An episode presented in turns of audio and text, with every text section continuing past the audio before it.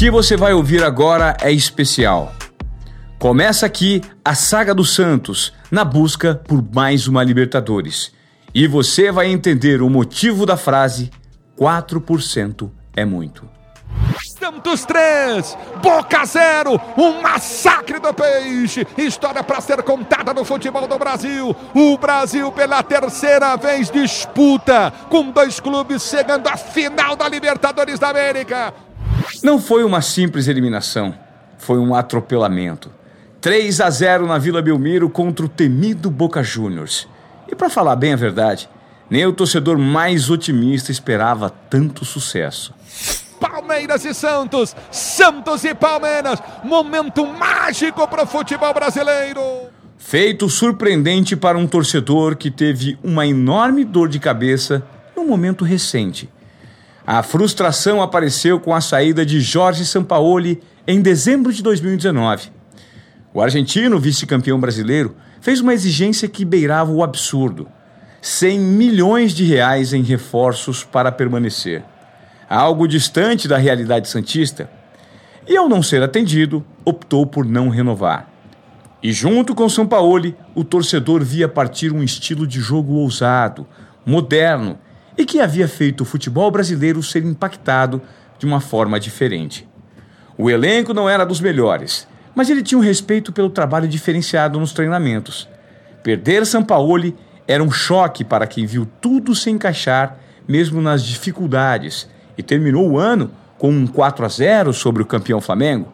Pensar en el futuro, yo soy un profesional que tengo claro hasta dónde puedo llegar eh, con, con, lo que, lo que tenga. Eh, he estado mm, en procesos de mucha, de mucha alegría, de muchas emociones. He estado en otro proceso de mucho dolor. Y la verdad que estando en los dos procesos me costaría mucho vivir un proceso doloroso en este club que realmente eh, le tomé mucho cariño. Es uno de los lugares donde más feliz estuve en mi carrera. Sem o ícone argentino, o Peixe foi ao sorteio da fase de grupos da Libertadores. E o grupo G não se mostrou muito fácil para o Alvinegro. Defensa e Justiça, que não pode estar no grupo F, passa diretamente ao grupo G. G. Exato.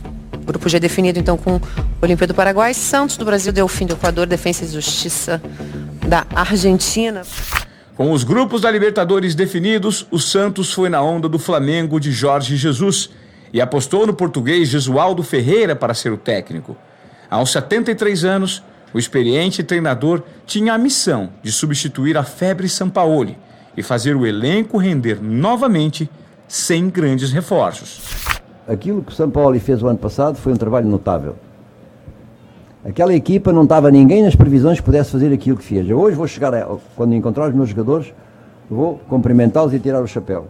Tem que se sentir honrados, tem que se sentir vaidosos, tem que se sentir felizes de terem feito o que fizeram na época passada.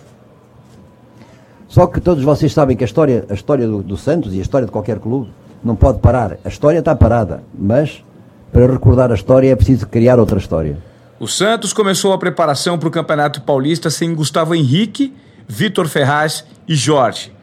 Chegaram reforços modernos como Madison e Raniel. E a expectativa do torcedor era que Gesualdo Ferreira mostrasse o seu poder de comando. Mas as primeiras rodadas do Paulistão foram desanimadoras. O que se via em campo era um futebol burocrático, sem criatividade e sem o DNA ofensivo do peixe. Marinho se machucou logo no primeiro jogo. E se no estadual as coisas não corriam bem, o que dizer da Libertadores, hein? O fracasso era uma questão de tempo na cabeça do Santista. Mas nós não podemos ignorar um detalhe muito, mas muito importante: o peso da camisa do Santos na competição continental. Sanches, pé direito, na área, para Veríssimo, cabeceou, é gol!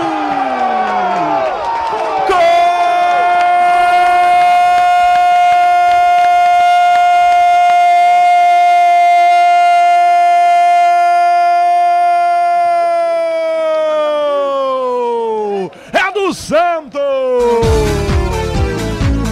É do zagueiro Lucas Veríssimo, subindo bem demais. A surpresa no início da Libertadores gerou euforia e fez com que o torcedor passasse a acreditar num futuro de sucesso. Mas surgiram os primeiros sinais de problemas extracampo. Autor do gol na vitória contra o Delfim, Lucas Veríssimo recebeu uma proposta do Benfica e queria aumento para não sair. O jogador se sentiu ignorado pela diretoria e decidiu ir para cima do presidente José Carlos Pérez. A única coisa que eu peço é aqui dentro do clube é uma valorização, é, onde a gente é, já tive propostas aqui dentro do clube e o clube não me valorizou até o momento. É, então assim é difícil.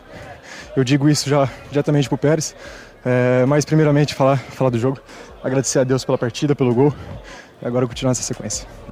Pressionado, o presidente José Carlos Pérez ficou de lado no clube e perdeu completamente o respeito dos jogadores.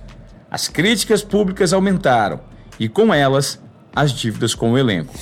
Mas o futebol é business, é dinheiro, né? E sem dinheiro você não faz futebol. Infelizmente, nossa média de público é pequena, é baixa, então a gente. Até o Santos é um milagre é um milagre. O Santos sempre está no topo, né? E com pouco dinheiro, né? É um negócio interessante. Ao contrário de outras equipes aí que estão no topo, mas estão botando muito dinheiro para estar tá lá. É isso, isso aí, nós precisamos de dinheiro também. Aos trancos e barrancos, o Santos venceu as duas primeiras partidas da Libertadores. Mas a evolução foi freada pelo problema que tomou conta de todo o planeta: a pandemia do coronavírus. Aos 73 anos, o técnico português Jesualdo Ferreira, integrante do grupo de risco dessa doença, precisou ficar no Brasil de quarentena. Momento de incertezas e de muitas reflexões. Afinal, qual seria o futuro do Santos em busca do Tetra na Libertadores, hein? É o que você vai conferir no próximo episódio da série especial 4% é muito.